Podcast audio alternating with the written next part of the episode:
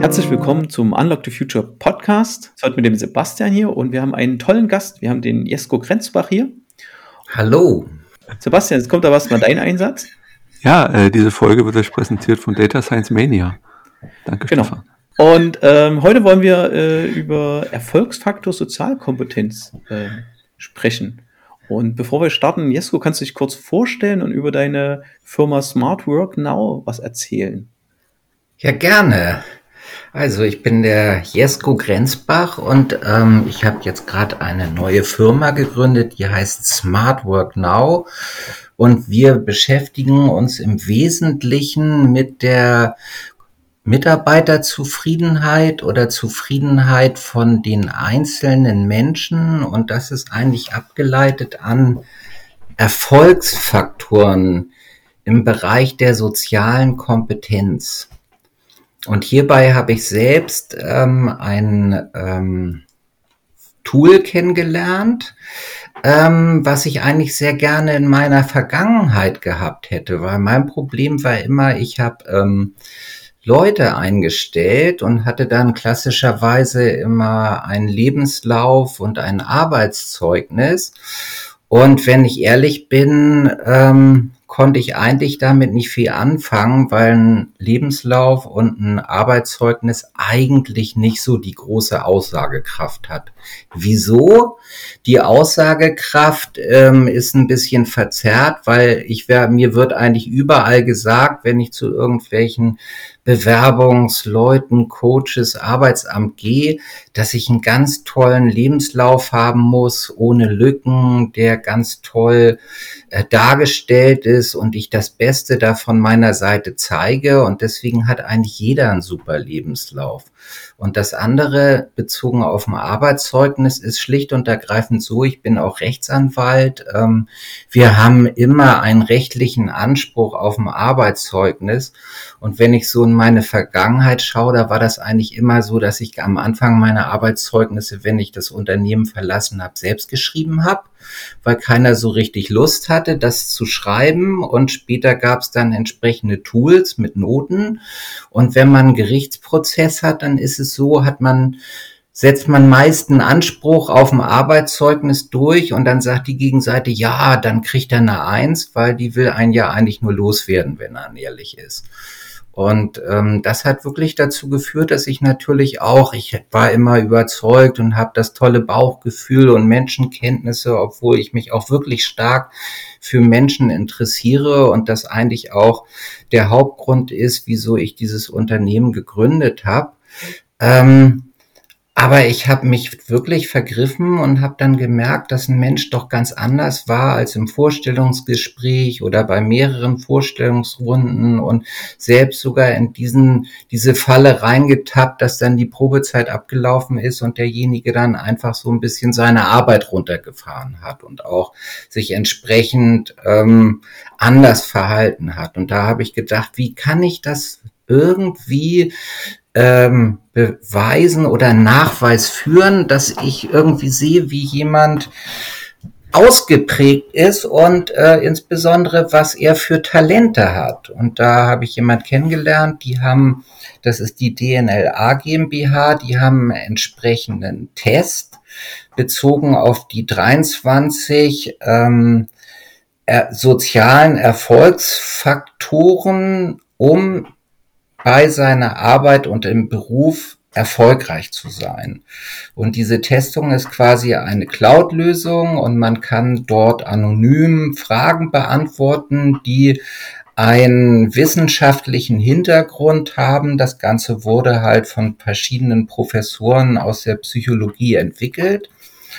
Und ähm, dann hat man verschiedene Ausprägungen, wie sich jemand fühlt, wie er ist. Und dann geht's halt in solche Bereiche. Ich könnte jetzt diese ganzen Faktoren runterbieten, aber ich denke, das ist gar nicht förderlich. Aber da kann man sehr gut rausbekommen, wie motiviert jemand ist, wie initiativ er ist, ob er ähm, sehr umgänglich ist mit Leuten, ob er zum Beispiel auch für Diversität steht, wie es aussieht mit irgendwelchen agilen Methoden etc. Und das Ganze, und das finde ich eigentlich das Großartige daran, das wird in den Status heute gestellt. Das heißt, wenn ich den Test mache, dann berücksichtige ich auch externe Faktoren, weil wir sind ja nicht immer glücklich, wir sind ja nicht immer gut drauf, jemand eine Freundin trennt sich, es kann einer in der Familie irgendwie sterben und das hat natürlich auf eine Persönlichkeit total starke Auswirkungen und das hat auch Auswirkungen auf die Arbeit, die man da macht. Und ähm, bei diesem Test ist es auch so, dass man da nicht bescheißen kann. Also wir wollen ja alle immer solche Tests irgendwie ähm, verstehen, hinterfragen und dann nachher irgendwie das Ergebnis und die richtigen Antworten haben. Das kann man in dem Sinne überhaupt nicht. Und ähm, diese eine KI steckt dahinter, die überprüft auch das Antwortverhalten, ob man eine Tendenz zur Mitte hat oder ob man total widersprüchlich antwortet und dann ist das Ergebnis auch nicht richtig. So dass es auch nicht passieren kann, dass ich jetzt ein Ergebnis bekomme, was eigentlich falsch ist und darauf also quasi ein Persönlichkeitsprofil habe und darauf dann irgendwelche Schlüsse entwickle. Das ist jetzt erstmal im Wesentlichen, was ich in dieser Situation anbiete und was mein Unternehmen macht. Ist das ähm, du kannst schon den Begriff des Persönlichkeitsprofils. Äh, ich habe das bei, bei einigen Ausschreibungen gesehen, dass auch darum gebeten wurde, dass man von einem gewissen Persönlichkeitstest sein Ergebnis mitschickt. Das war der 16 Personalities Test. Und das fand ich ziemlich, ziemlich schlau und fand, also mich hat, ziemlich begeistert zu sagen, okay, ich mache den Test. Äh, ich schicke dann das Ergebnis mit ab. Also muss ja nur sagen, äh, in welche Kategorie man einsortiert wurde. Und äh, da, die Motivation, die war auch beschrieben, nämlich äh, die würden schauen in ihrem Team, welche, welche Rolle sie noch benötigen oder wer da gerade im Team ist. Also da gab es so verschiedene ähm, Ausprägungen. Ähm, das eine war Advokat, die halt sehr strategisch unterwegs sind und, und Leute motivieren können. Und da gab es verschiedene andere Ausprägungen, auch welche, die mehr sozial ähm, ausge, äh, ausgerichtet sind und dass man so ein Team quasi nach, nach diesen Kompetenzen baut. So also ist das quasi verknappt gesagt ein Persönlichkeitstest, den ihr da anstrebt und den ihr da macht? Also ähm, es ist eigentlich viel mehr, weil bei einem Persönlichkeitstest ist es ja so, dass man bestimmte Persönlichkeitsfaktoren eigentlich von Geburt auf hat.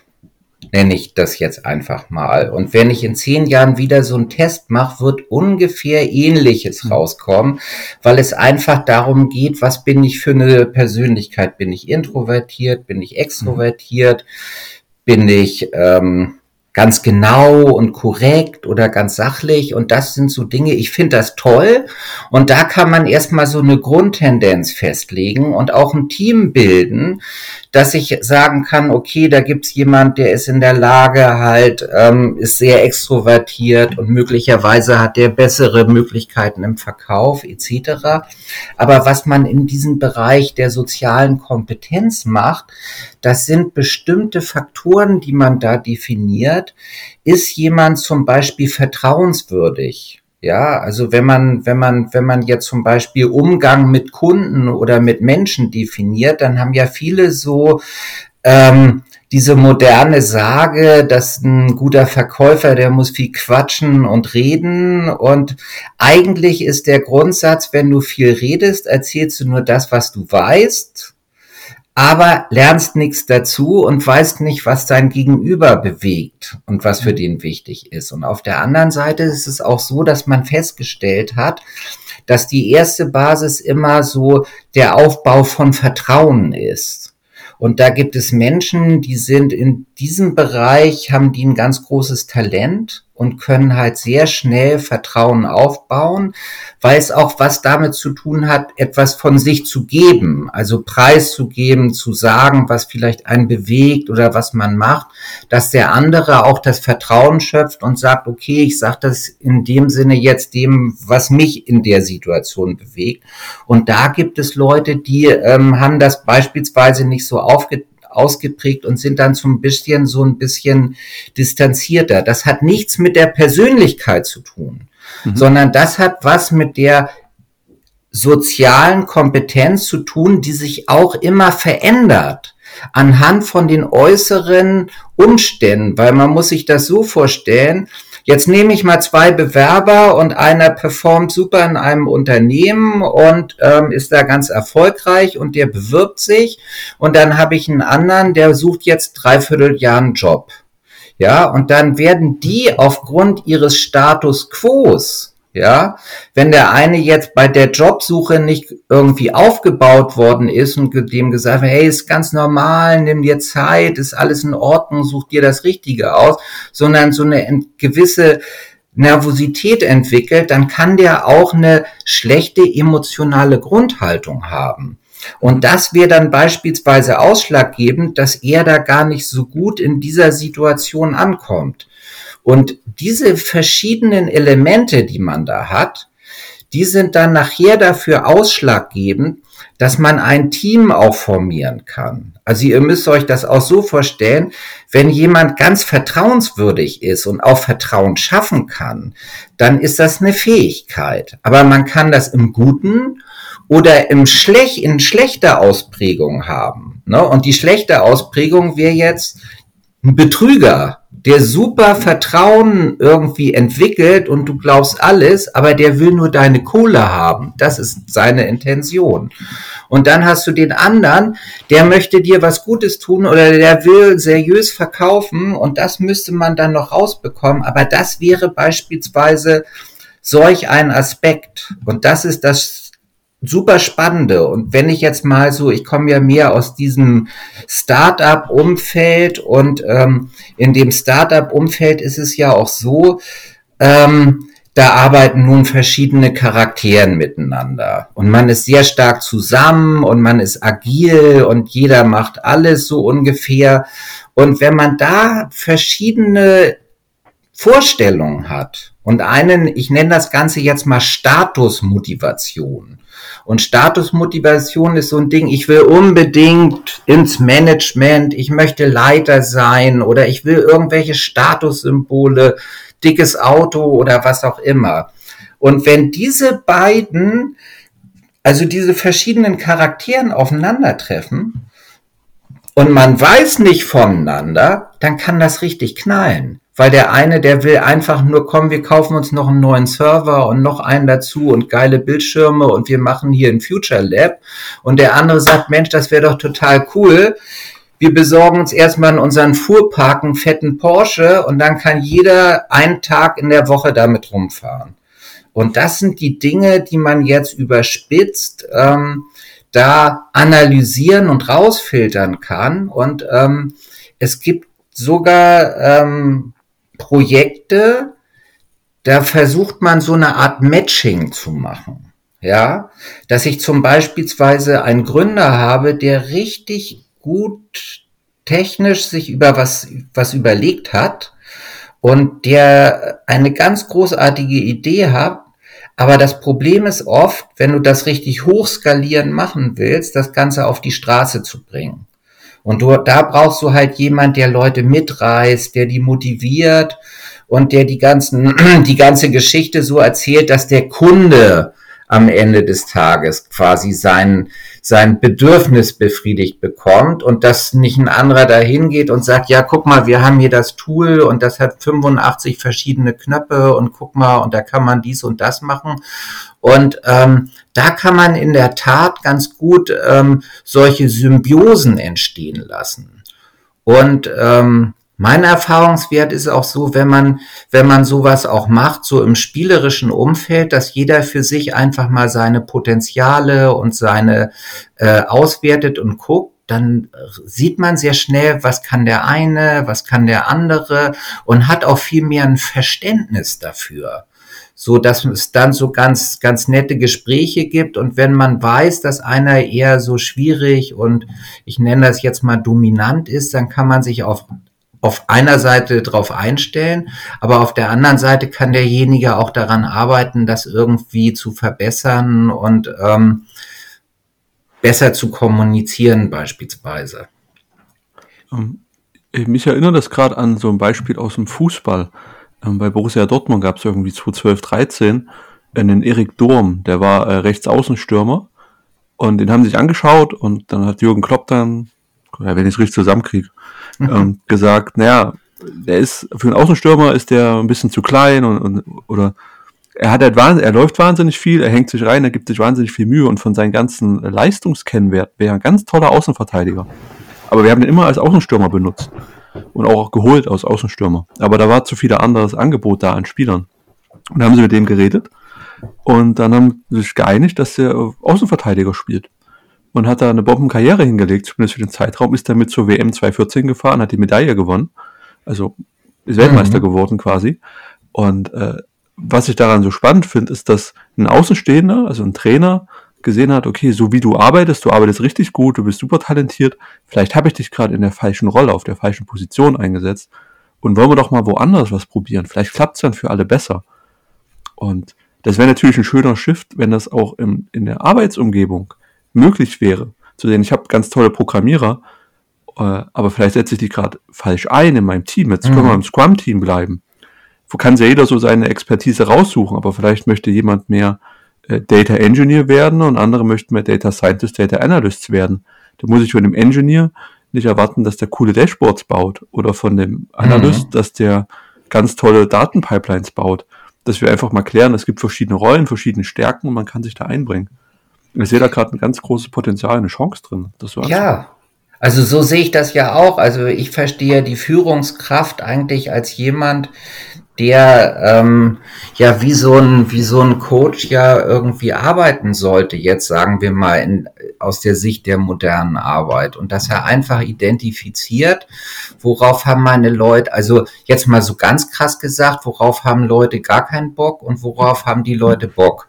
Weil ich habe das oft schon erlebt, dass du wirklich Leute hast, die wirklich einen ganz anderen ähm, Bereichen wahnsinniges Potenzial und Freude haben und die werden dann eingesetzt und quasi, ähm, ja, ich nenne das mal verheizt und äh, sauer gefahren, weil die Dinge machen, die ähm, überhaupt gar keinen Sinn machen. Und das finde ich ähm, ist genau der Ansatz. Nur ähm, ich fand das auch immer so witzig im Vertrieb. Also ich habe immer gesagt, wenn einer mit dem Kunden von meinen Mitarbeitern nicht gut kann, dann habe ich gesagt, weißt du was, wir tauschen dich einfach aus. Und das meine ich nicht böse, sondern du bist vielleicht mit dem Gegenüber dann nicht kompatibel, lass doch mal einen anderen das machen.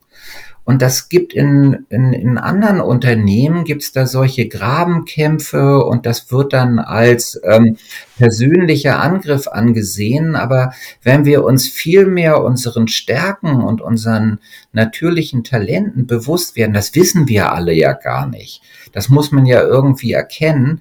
Dann kann jeder optimal eingesetzt werden und kommt auch in den Flow, weil er total, total Freude hat. Also ich habe Jura studiert und die juristische Arbeit ist ja eigentlich nur Papierarbeit, wenn man da ganz ehrlich ist, abgesehen von irgendwelchen Soap, Doku-Soaps im Fernsehen und das ist auch nicht realistisch. Und ähm, das habe ich dann erst so später richtig so mitbekommen und für mich war das total wichtig. Ich war der Typ immer am Kaffeeautomat und konnte mit allen Professoren und kannte alle äh, äh, Kommilitonen und äh, war da wahnsinnig vernetzt. Und das habe ich eigentlich dann später genutzt, um ähm, vertrieblich und operativ irgendwie gut zu sein. Und ähm, es war immer erstaunlich, dass, ähm, dass man das in dem Sinne gar nicht so nutzt. Ich, ich, genau wie du das sagst. Ja, wie, wie, wie bekommt man denn jetzt äh, genau das über diesen Test in die, in die Praxis? Also wie, wie sieht eigentlich die, diese Praxis aus? Ähm, mhm. Kommen Leute auf euch zu, sagen, hier macht mal für mich so eine Analyse äh, mhm. Sozialkompetenz oder macht ihr so Recruiting, also so Assessment Center mäßig, äh, testet dort einzelne Leute oder eine Anzahl mhm. von Leute oder, oder Führungskräfte, wie sieht das aus? Wer kommt zu euch mhm. und, und, wie sieht das aus? Mhm. Also ähm, es kommen Unternehmen, die dann einfach so im Bereich Rekruten erstmal sehen wollen, wie sieht's aus? Wer ist der richtige Kandidat? Das ist ein kleiner Bereich, aber der andere Bereich ist eigentlich eher die, man redet da immer War of Talents, ne? dass es ja ganz wenig Ta Talente gibt und alle drum kämpfen. Und ähm, Fachkräftemangel, und da ist ja eigentlich auch problematisch, dass Fluktuation vorhanden ist. Ne? Wenn die, wenn man nicht da richtig den richtigen Job bekommt und bestimmte Faktoren nicht stimmen, dann gehen Leute und heute gehen auch viele und kündigen einfach, ohne einen neuen Job zu haben, weil sie einfach sagen, ist mir egal, mache ich. Und ähm, Fluktuation ist so ein, so ein, so ein Ding. Ähm, und da kann man wirklich ähm, auch Teams, das nennen wir äh, Personalbilanz, dass man diese Teams quasi alle diese, diese Tests machen und dann nachher transparent macht, ganz einfach Ampelprinzip Rot, Grün, Rot, Gelb, Grün. Und ähm, wir gehen da so weit, dass wir sagen, wer rot ist, innere Kündigung, hat eine Produktivität von 30 Prozent. Wer gelb ist, ist so schwankend, hat nicht so große Freude, hat eine Produktivität von 70 Prozent. Und wer grün ist, der ist glücklich und zufrieden. Und ähm, durch diese Testung erlaubt es einen ganz schnell auf den Punkt zu kommen weil ich muss nicht lange Gespräche führen und ähm, mir zwölf Leute angucken oder so, sondern ich weiß ganz genau, wo ist das Problem und kann da eintauchen. Und das, im Bereich, ja. Das ist jetzt in dem bestehenden Team, wo man den Test dann macht und dann sieht, okay, wie sind die aufgebaut? Ja. Ja, okay. Also A, Rekrutierung, da macht man Persönlichkeit. Persönlichkeitstest und so ein Test und sieht einfach, ja. was, was sind die, was sind die Bereiche, wo der Mann in dem Sinne die Frau gut ist. Und das andere ist halt Problem Fluktuation, aber auch Produktivität eines Unternehmens, um zu identifizieren, wo habe ich quasi atmosphärische Störungen. Und das gar nicht im Negativen, sondern es wird nur angezeigt, hier äh, ist eine Herausforderung und dann gilt es, das einfach zu besprechen. Also das sind ja ganz, und, und das Schöne ist daran, man identifiziert dadurch natürlich auch einen, ähm, einen schwierigen Vorgesetzten dass man dann einfach sieht, naja, wo ist die Problematik? Weil das bei den Leuten, da geht dann die Initiative runter, da geht die Motivations runter und das wird so in der Skala angezeigt. Und wenn das bei vielen sind und die da auch nicht viel machen, dann fragt man sich, wo kann, woran kann das liegen? Und dann führt man halt auch Gespräche mit den entsprechenden ähm, mit der Führungskraft und ähm, probiert das natürlich in dem Sinne zu optimieren. Also wir sprechen ja in Unternehmen, immer kannte ich das in den Konzernen 360-Grad-Betrachtung und jeder sagt da was und so. Aber wenn man mir ehrlich ist, es gibt da Möglichkeiten von Führungskräften, ihren Mitarbeitern ganz klar zu sagen, pass mal auf, wenn du das und das schreibst, da hast du ein Problem. Und dann schreiben die meisten da, ja, ist ein ganz toller und ist auch super und dann kriegt er da gute Noten und so. Und das ist für mich alles auch diese ähm, quasi Pseudo-Mitarbeitergespräche, ja, weil mit hier 20 Mitarbeiter und die alle durchballern, da sag ich, pass auf, dann mach das doch gar nicht. Sondern dann macht das doch extern und macht das über solche Tests, weil wir sehen auch, weil die Tests immer alle halbe Jahr gemacht werden, man kann sie auch alle Vierteljahr machen, wir sehen die Veränderung. Mhm. Weil wenn da was passiert und dann haben die vielleicht ein Einzelcoaching oder was auch immer, dann sieht man anhand der Testung danach die Veränderung, dass die Initiative größer wird, dass die Motivation größer wird, etc. Und ich habe wirklich ein Tool, um solche Sachen nachzuweisen. Und ich habe ein Tool, um zum Beispiel, wenn man Kommunikationstraining oder was auch immer macht, da gibt's ja hunderttausend verschiedene Spielarten, dass ich damit nachweisen kann, es hat sich was verändert. Ja. Was, jetzt nehmen wir mal an, wir haben das Team durchgetestet. Ja. Und da hast du, hast ja gesagt, du hast deine, die, die Schwachperformer gefunden, die irgendwie nur 30 Prozent Leistungsfähigkeit, innere Kündigung haben, die so ein bisschen fluktuieren und die, ähm, die, die richtig gut drauf sind.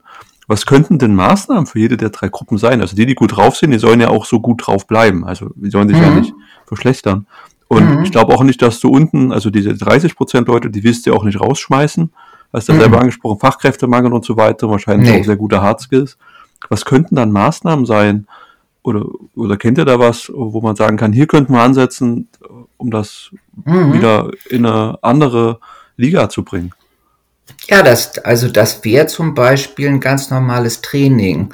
Aber dieses Training ist dann sehr äh, kundenspezifisch aufgebaut und dann wird sowas transparent gemacht. Also man kann da fragen, ähm, was stört euch, was würdet ihr verbessern und dass man da wirklich in der, in der Runde das verändert und dann, wenn da, wenn es dann losgeht, dann nimmt das irgendwann so eine Eigendynamik, dass man dann ganz viele Punkte in dem Sinne bekommt. Und es geht auch ganz toll äh, im Bereich Prozesse. Also wenn man da so 25 Tools hat und irgendwelche Prozesse nicht stimmen oder was auch immer, dass man dann probiert, man gemeinsam eine Regelung zu finden.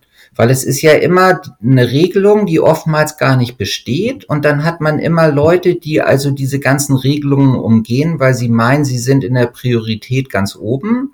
Und es gibt die anderen, die halten halt diese Regeln in dem Sinne ein. Und das wird dann ganz einfach definiert. Und da fühlt sich auch jeder erstmal total aufgehoben. Und du musst dir vorstellen, die Ergebnisse von diesem Test da kriegst du ein Zertifikat und da sind im Wesentlichen deine positiven Eigenschaften dargestellt. Hm. Das heißt, als Mitarbeiter hast du überhaupt schon mal eine Wertschätzung, dass die Leute sehen, hey, der setzt sich für mich ein, der interessiert sich dafür, was mit mir los ist. Ja, das ist noch eine Sache. Und was wir da drin haben, ist Stress. Also da ist dann auch ein richtiger Stresstest mit enthalten, der dir ganz klar äh, äh, zeigt, ob einer völlig überlastet ist, bis hin zu, ähm, dass man irgendwelche ärztliche Unterstützung da in Rate ziehen muss. Also ich hatte das öfter ähm, mit diesem Stress und dann wurde darüber gesprochen und auf einmal ähm, hat man dann gemerkt und der Vorgesetzte, der hatte das auch nicht gemerkt. Und dann hat man das transparent gemacht und äh, derjenige hat gesagt, oh Gott, und hat dann wirklich probiert, dass er da bestimmte Sachen schlauer verteilt, weil ähm, in dieser Gruppendynamik ist es doch auch immer so, du hast äh, zwei oder ein, der sagt nie nein. Mhm. Und der kriegt dann immer alles rauf und dann die anderen, die können das und sagen, nö, mach ich nicht. Und dann gehen die Leute aber auch zu denen nicht mehr hin. Ja, genau. Sondern die gehen immer nur zu dem einen und der macht das. Aber irgendwann ist der genervt oder kann nicht mehr.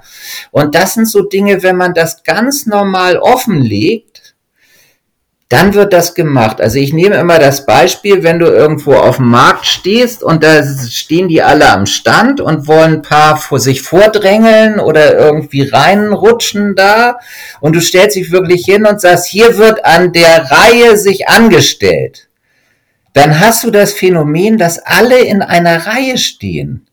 Und keiner gibt sich die Blöße. Und es ist, finde ich, ganz oft das Problem, dass man solche Sachen nicht anspricht.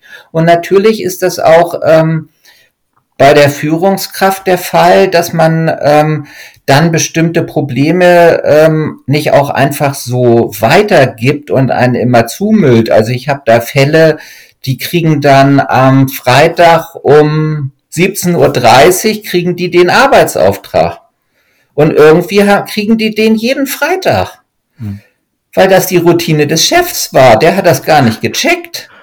Der hatte dann immer, Freitag hatte ich dann noch Zeit. Mhm.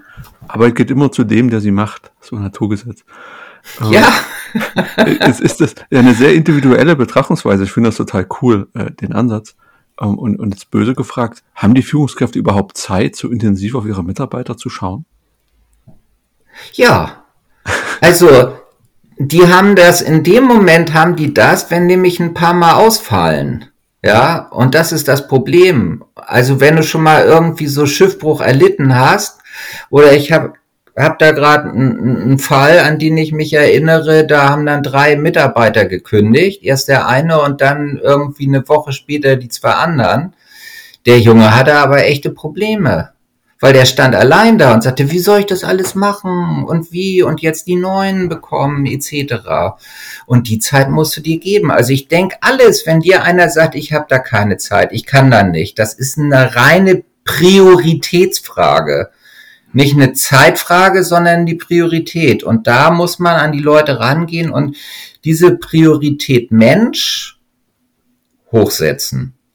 Aber ist ist denn, ist es nicht eigentlich schade, dass erst eingegriffen wird, wenn Schiffbruch erlitten wird? Ist es nicht viel schöner? Ich musste vor uns dran denken, gerade in so einem agilen Team, wenn ich jetzt keine direkte Führungskraft habe, ich habe einen Product Owner, der kümmert sich darum, dass das Produkt vorangeht. Ich habe vielleicht einen Scrum Master, meistens haben die ja mehrere Teams, weil sich kein exklusiver Scrum Master, also wenige Unternehmen leisten sich das.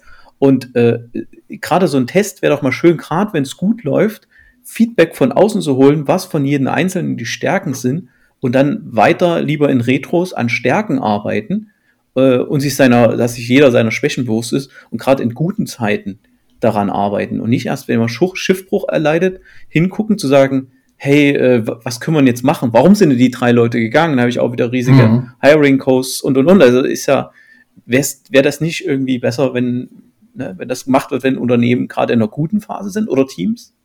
Natürlich. Und das ist ja immer die, die große Herausforderung. Also was wir hier jetzt machen, ein Podcast oder Zoom, ne? Das hat sich ja auch alles erst durchgesetzt, weil mal dann eine echte Katastrophe war mit Corona etc. Und ähm, es gibt Leute, die merken das und da hat man ähm, oft eine sehr menschengeführte, also so ähm, so so diese diese Vorstellung, dass der Mensch das Allerwichtigste im Unternehmen ist. Also bei den Norwegern habe ich das erlebt. Da habe ich gefragt, sag mal, Per Ole, was ist das Schlimmste, dass bei der Geschäftsführer was passieren könnte? Und da sagte der mir, ähm, wenn ich morgens ins Geschäft komme, und kein Mitarbeiter ist da. Alle sind weg. Ja, und das war für mich total neu, weil ich sonst immer gehört habe, das schlimmste Jahr, wenn wir nicht so viel Umsatz machen oder der Gewinn runtergeht oder und und da hat der Mensch eine ganz andere Stellung und das muss erstmal in dem Sinne bewusst werden, weil wenn ich so solche Testungen erstmal denken ja viele, ach, das ist ja alles hier Psychoscheiße, Voodoo Zauber und so. Und deswegen fangen wir meist bei den Geschäftsführern ganz oben an. Dass die das erstmal sich selbst dann auch erkennen, wenn die diesen Test machen und sagen, ja, das stimmt ja, das, das, das, das, das bin ich, das ist, ist richtig. Und dann wird das so runtergebrochen. Und wenn man das dann regelmäßig macht, dann wird man relativ schnell erkennen, wo ist das Problem und stochert da nicht rum, weil die Problematik im Unternehmen ist doch immer, ähm, da gibt es so viel Gossip und irgendwie ähm, irgendwelche Gerüchte und Geschichten und ähm, da hat dann am Ende des Tages keiner mehr irgendwie Lust, da nachzugehen. Aber wenn die Leute gehen, wie in so bestimmten Fällen, dann macht man sich darüber Gedanken und dann ist halt nur die Frage, bleibe ich am Ball, will ich das wirklich durchziehen? Oder lehne ich mich einfach wieder zurück und sage, ach, das ist nicht so schlimm. Weil, weil du gerade meintest, in, in Norwegen äh, ist das halt ganz anders und da werden Sachen so um die Menschen gebaut. Ähm, mhm. Wo wir jetzt fast zwei Monate in Schweden waren, dort war es auch so. Also Schweden ist auch, das mit den Menschen, ganz, da wird ganz anders gearbeitet oder egal, wo man hinkam, äh, da war das, war das auch ganz anders. In Deutschland habe ich immer so das Gefühl, dass so, ja, die Menschen sind halt da und eine Personalabteilung denkt auch so, ach schön, jetzt gehen Leute, das sparen wir jetzt erstmal Lohn also ich, ich finde, da ist noch ein bisschen ein kaputtes Verständnis von. Ich hau da noch einen drauf, weil Personalabteilungen, die sind immer so lange nett, die sind ja immer nett, aber die sind besonders nett, wenn sie dich einstellen wollen. Wenn du dann einmal da bist, dann bist du halt so ein Buch in so einem Regal, das staubt halt ein, das muss einmal im Jahr muss der Staub geputzt werden und sowas. Aber da so eine wirkliche Weiterentwicklung oder so mal intensiv drauf schauen, wie kriegen wir die Person so, dass sie dann auch bleibt. Ich glaube, das ist noch nicht ganz angekommen. Mhm. Ja, Neuentscheidungen sind teuer, aber Leute, wenn die gehen, dass das dann realisiert wird, okay, da ist jetzt Wissen weg, da ist eine eingearbeitete Fachkraft weg, ich muss die neue, ich brauche eine neue Person, dass man das gar nicht so äh, quasi mit einbezieht in die, in die Betrachtung und sagt, okay, da ist ja der Bestand, der ist halt da, den muss ich jetzt verwalten. Und das fühlt sich manchmal auch wie so ein Verwaltungsakt einfach mhm. an, wenn man verwaltet wird.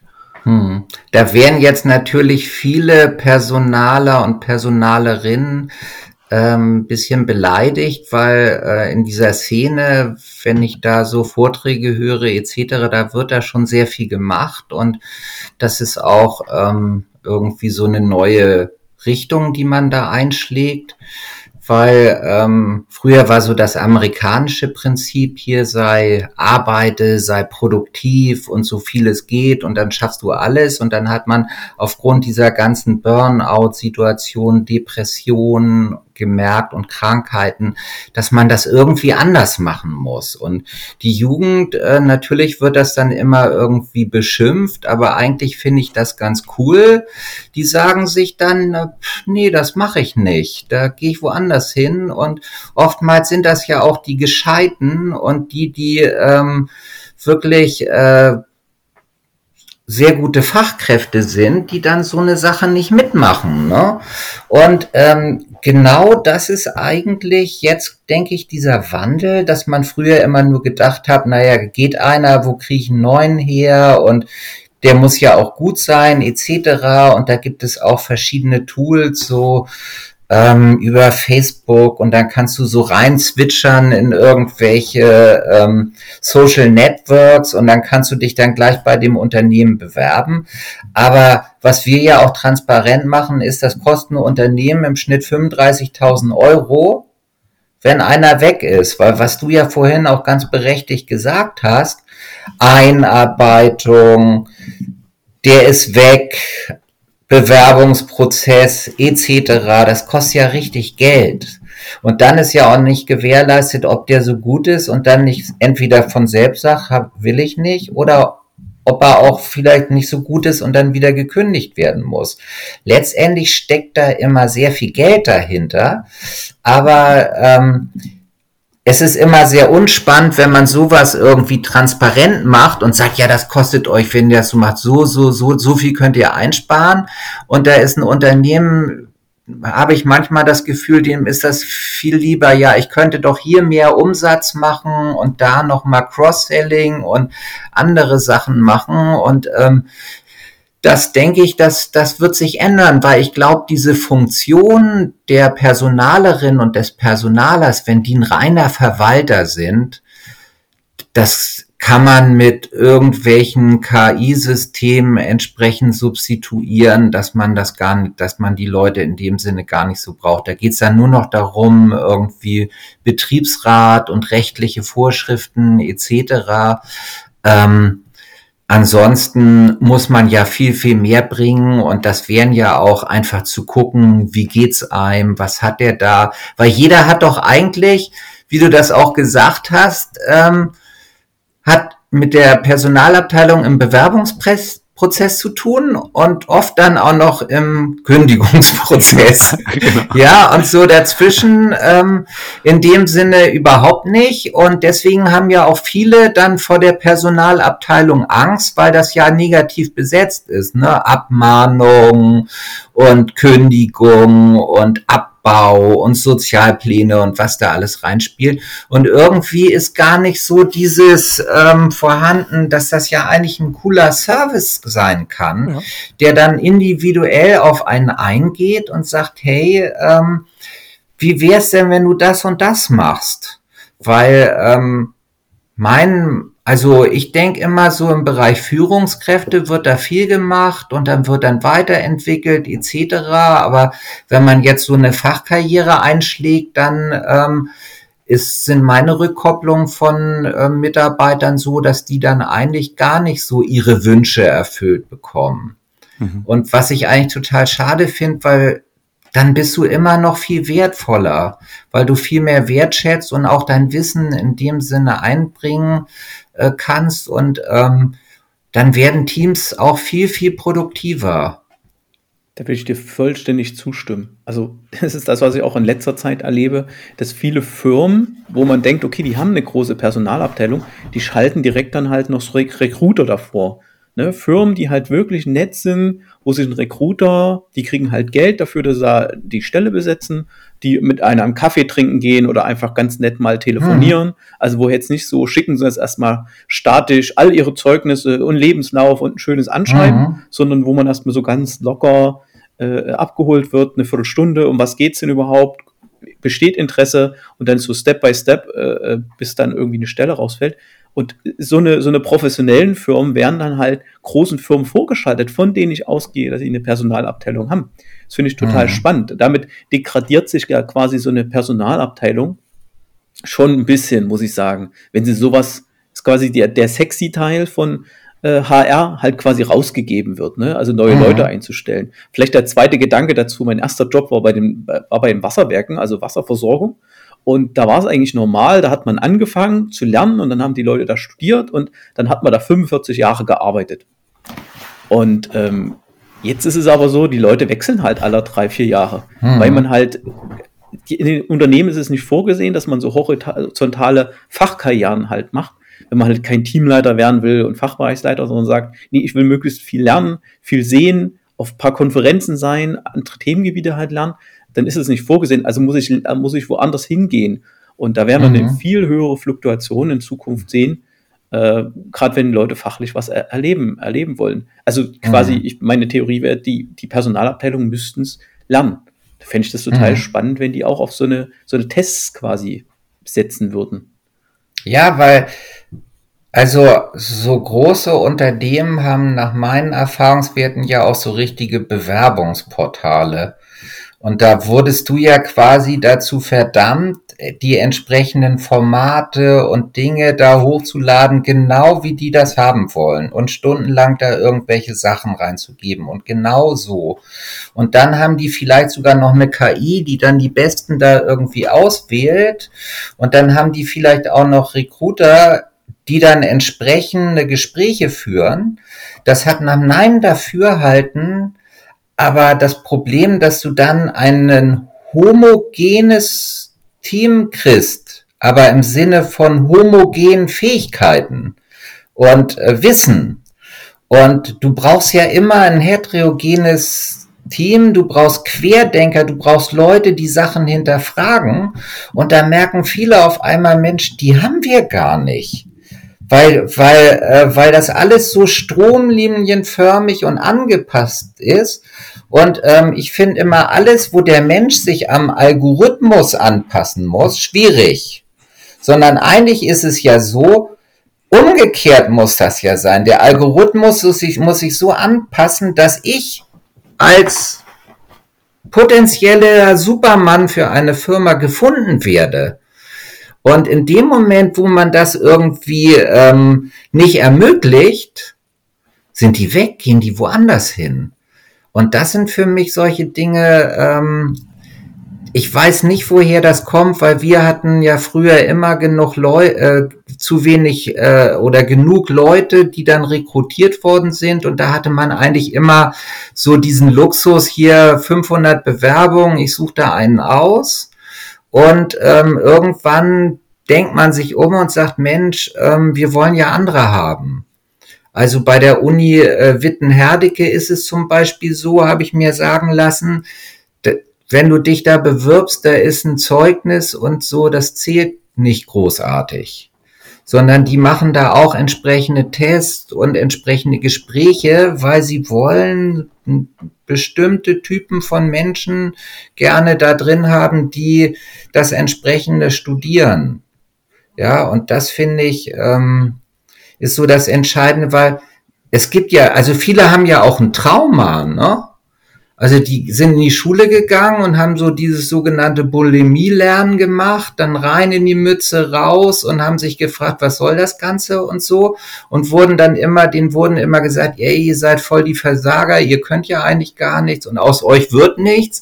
Und dann kommt später die Geschichten auf einmal hoch, die haben dies gemacht und das gemacht, dann haben die sogar noch studiert etc. Und wenn man da auch mal so rangehen würde, was, was, was, was macht das mit den Menschen und wie kann man die unterstützen und fördern und auch im Vorfeld so ausselektieren, dass sich Leute bekommen, die richtig Bock darauf haben, was in meiner Stelle ausgeschrieben ist und was sie da machen wollen, dann habe ich einen viel, viel größeren Mehrwert. Und das ist eigentlich das, was mich da antreibt, ja.